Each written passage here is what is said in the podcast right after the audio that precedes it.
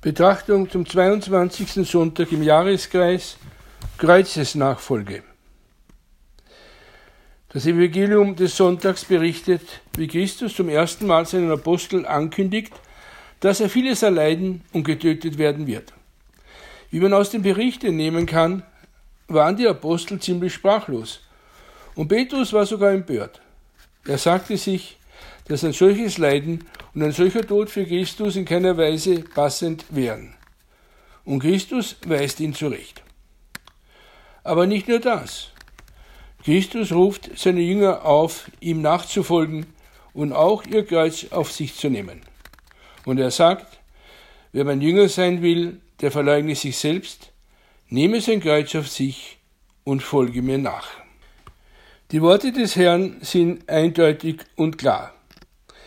Christus ist Mensch geworden, um uns das Beispiel eines christlichen Lebens zu geben, eines erlösten Lebens, eines Lebens, das menschlich und göttlich zugleich ist.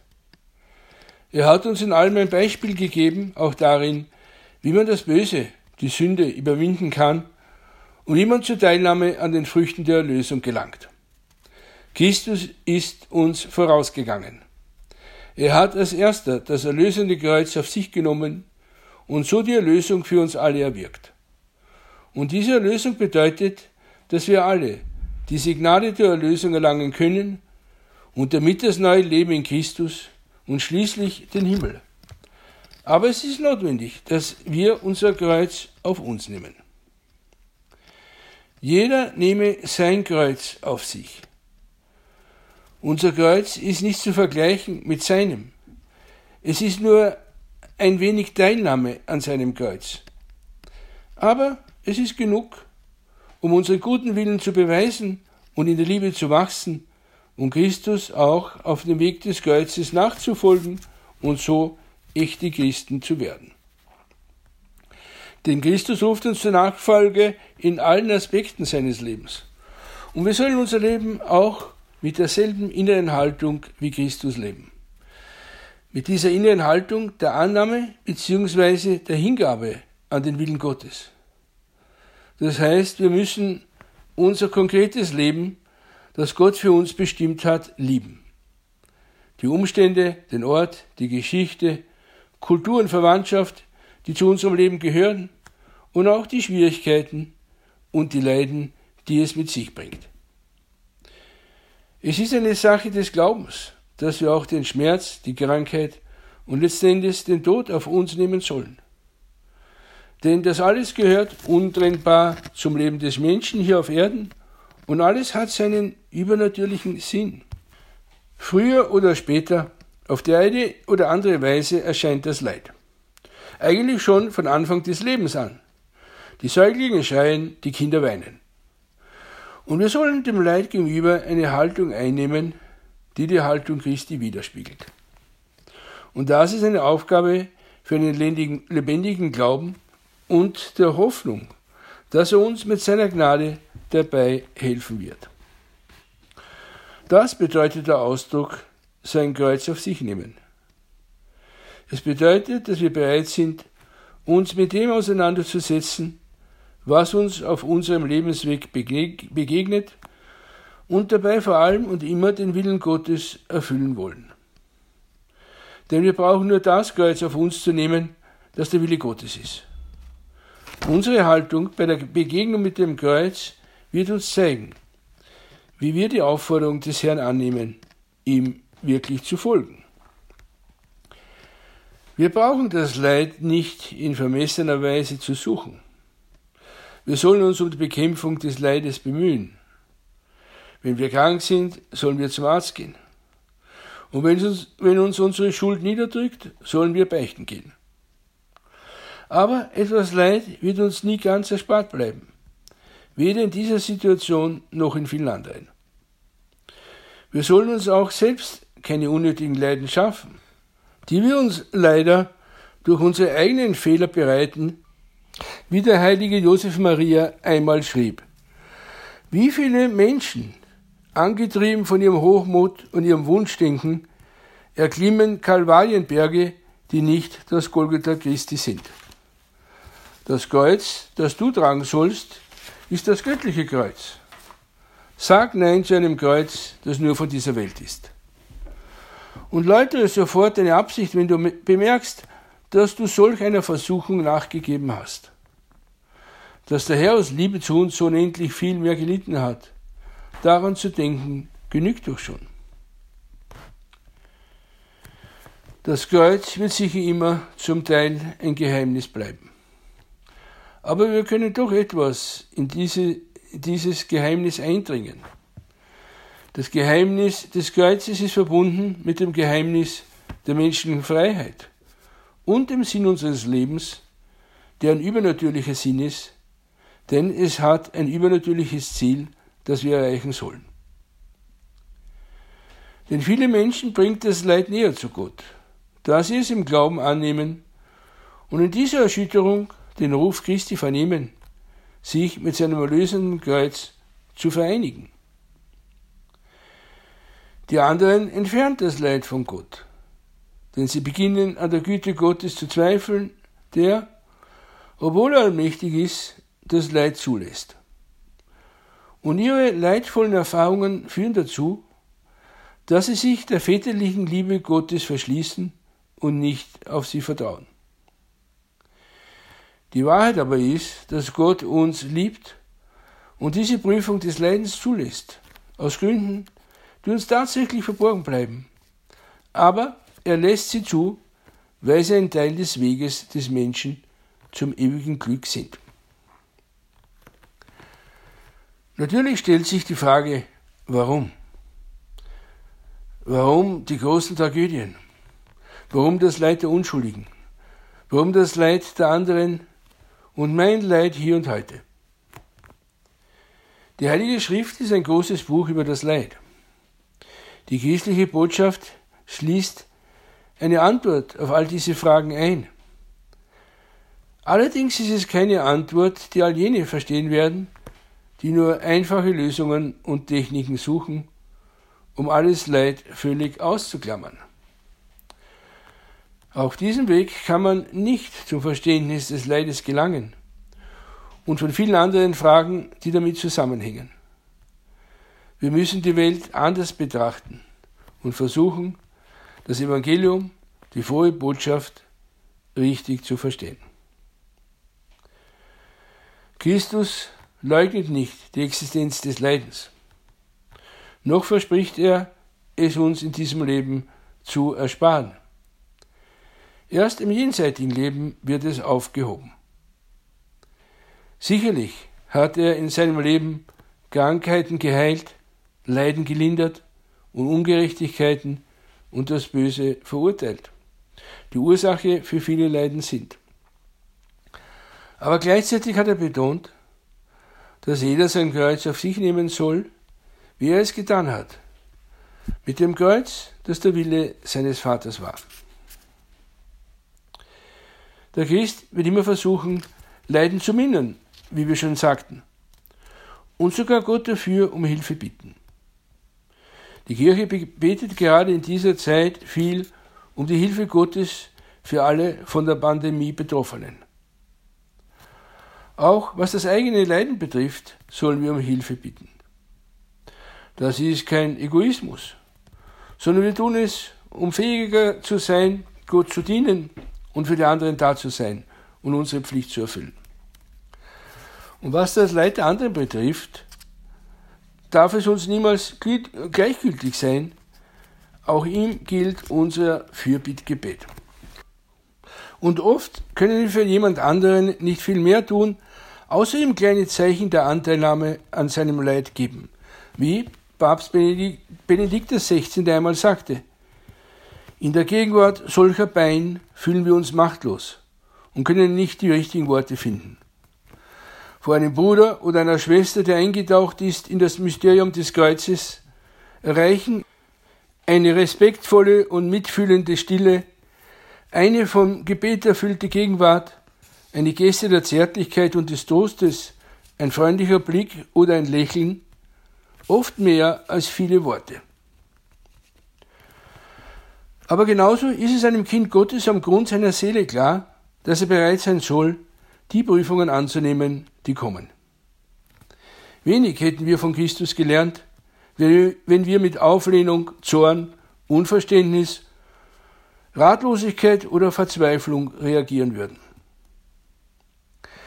Der Mensch ist nicht erschaffen worden, um zu leiden, auch nicht dafür, dass ihm alles Gute und das Leben selbst genommen würde. Im Gegenteil, wir sind zum Glück berufen. Die Welt und der Mensch wurden gut erschaffen von einem liebenden Gott und er möchte uns glücklich machen. Das Leid und der Tod sind Folgen der Sünde des Menschen und die ist ein Geheimnis seiner Freiheit. Aber schon die Erzählung im Buch Genesis zeigt, dass die Sünde und der Schmerz nicht das letzte Wort haben werden. Gott hat versprochen, die Sünde zu überwinden und dann auch ihre Folgen. Wir sollen aber bereit sein, ihm zu folgen. Das heißt, mitzumachen. Das ist der christliche Optimismus. Ein Optimismus, der real ist und alle Aspekte der Wirklichkeit einschließt. Da es stimmt, dass Leid Folge der Sünde ist, könnte man zur Auffassung kommen, dass schon in diesem Leben jede Sünde gleich ihr Leid als Strafe mitbringt. So hätte man wenigstens eine ursächliche Erklärung für das Leid, man würde es auf die Gerechtigkeit zurückführen. Und man hätte außerdem die Hoffnung, dass man, wenn man nicht sündigt oder von der Sünde durch Christus befreit wird, auf dieser Erde nicht mehr leiden müsse. Diese Idee beinhaltet zweifellos eine Wahrheit. Trotzdem erklärt diese Logik der direkten zeitlichen Wiedergutmachung bei weitem nicht alles. Das wird schon im Alten Testament durch die Erzählung vom guten, braven Hiob, jetzt Hiob, ganz klar. Seine Freunde glaubten, dass er schwer gesündigt haben müsse, da er so viel leiden muss. Hiob ist sich aber keiner Schuld bewusst und Gott bestätigt es. Er ist unschuldig. Es gibt Leid, das Folge der Schuld ist. Aber nicht alles Leid ist Folge der Schuld und hat den Sinn der Strafe. Christus war ganz unschuldig. Und Hiob war ein Bild des Alten Testaments für Christus. Das Leiden des Unschuldigen ist noch schwieriger zu verstehen. Auch das Buch Hiob gibt noch keine eigentliche Antwort sondern endet mit dem Hinweis, dass wir Menschen uns nicht anmaßen sollen, die verborgenen Ratschlüsse Gottes erforschen und beurteilen zu wollen. Das heißt, Gott verlangt einen Akt des Glaubens, der über alle menschliche Gründe hinausreicht. Aber schon das Alte Testament zeichnet immer klarer das Bild eines Leidenden, der dazu von Gott auserwählt wurde, durch sein Leid den Menschen das Heil zu bringen. Es ist die Gestalt des leidenden Gottesknechtes, den der Prophet Jesaja beschreibt. Er schreibt, aber er hat unsere Krankheiten getragen, unsere Schmerzen auf sich geladen. Wir meinten, er sei von Gott geschlagen, von ihm getroffen und gebeugt. Doch er wurde durchbohrt wegen unserer Verbrechen. Wegen unserer Sünden wurde er zermalmt. Zu unserem Heil lag die Strafe auf ihm. Durch seine Wunden wurden wir geheilt. Wir hatten uns alle verirrt wie Schafe. Jeder ging für sich seinen Weg. Doch der Herr lud auf ihn die Schuld von uns allen. Hier gibt es auch eine Beziehung von Leid und Sünde, aber auf ganz andere Weise als die vorher erwähnte. Hier geht es um das Leiden eines Unschuldigen, der von Gott geliebt und auserwählt ist und der die Schuld der Sünder hinwegnimmt. Das, was im Alten Testament angedeutet wird, wird in Christus Wirklichkeit und erst durch ihn zur vollständigen Antwort. Christus leidet und stirbt aus Liebe. Gott sendet seinen Sohn in die Welt, damit er dadurch, dass er sein Leben hingibt, Zeugnis von der Liebe Gottes gibt. Christus bringt am Kreuz sein Opfer aus Liebe dar. Und vom Kreuz aus sendet er den Heiligen Geist, der auch als die Liebe Gottes bezeichnet wird, in die Welt.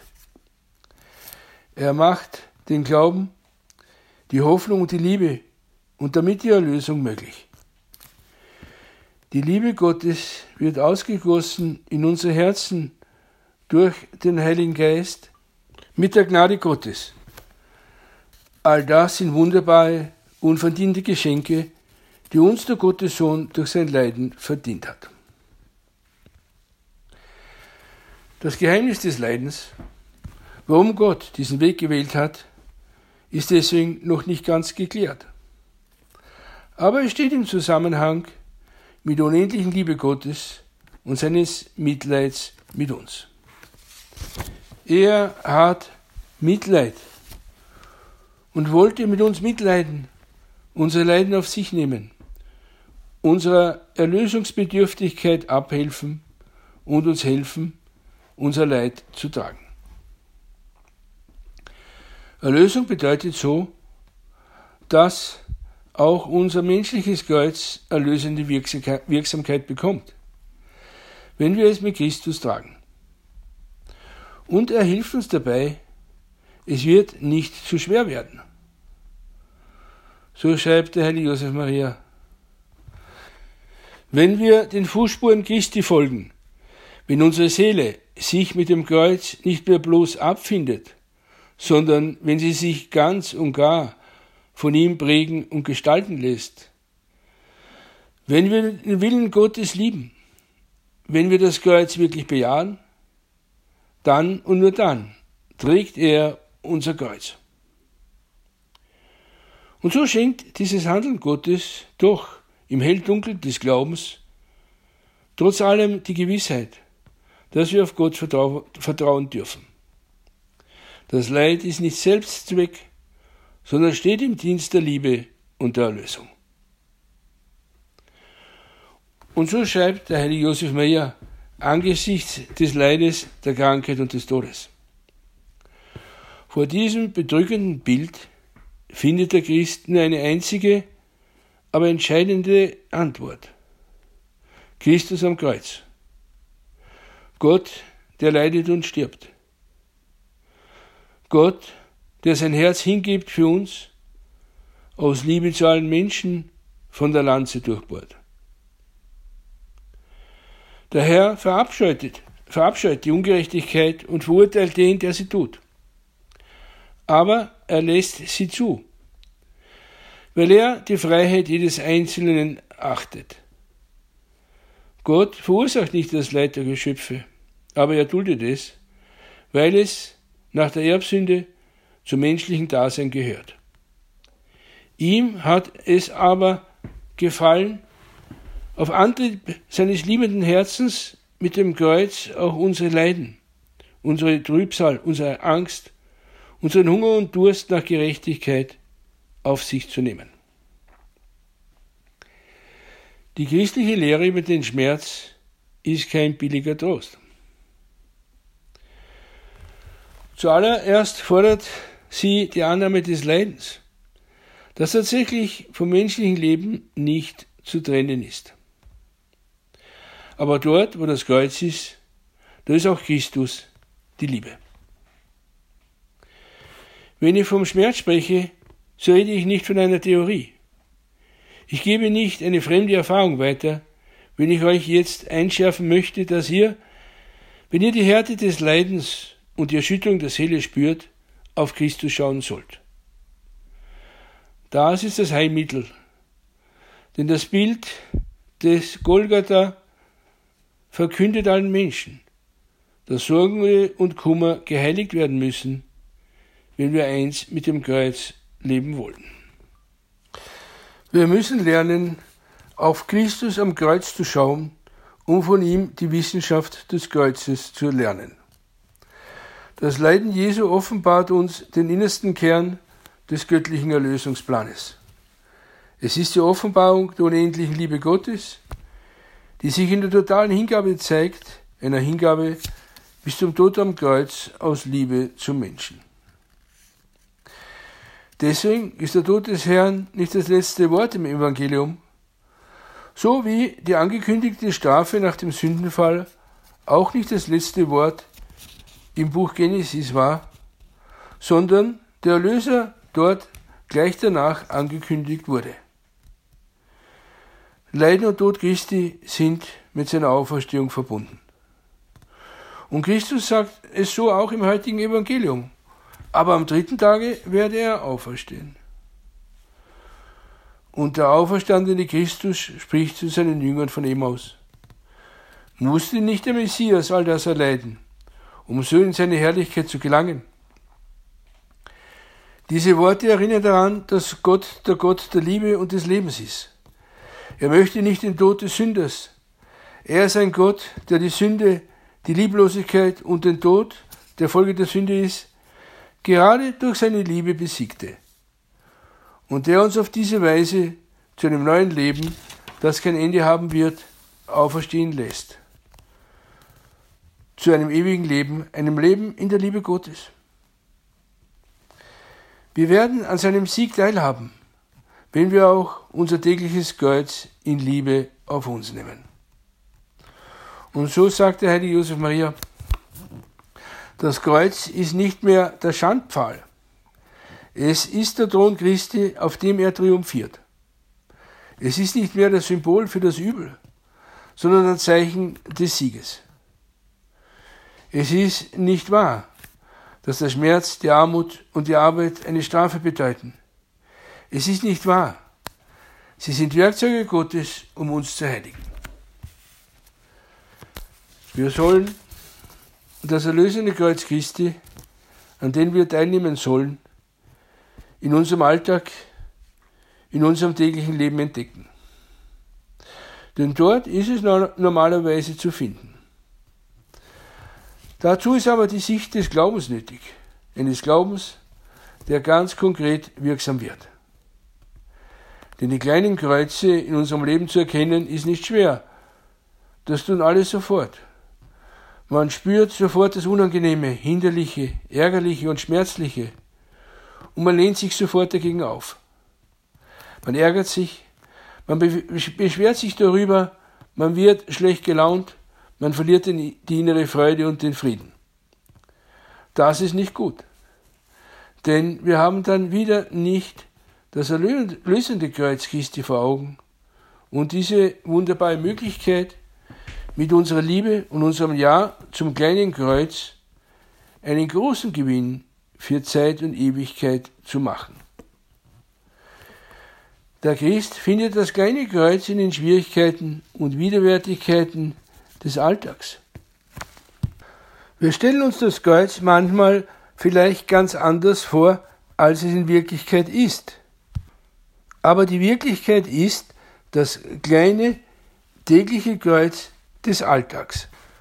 Dazu gehören die Schwierigkeiten in der Pflichterfüllung, der Zeitmangel, unter dem wir so oft leiden, mühselige Umstände, die wir nicht gleich beheben können, wie Behinderungen und so weiter, körperliches Unbehagen. Immer gibt es etwas, woran wir eben ein bisschen leiden. Die Ermüdung, die Überlastung, seelische Belastungen verschiedener Art, unterschiedliche Ansichten mit den anderen, gegensätzliche Temperamente, Missverständnisse und schließlich das eigene Unvermögen. Es sind kleine Kreuze oder besser, wie der heilige Josef Maria sagt, die Nadelstiche des Alltags.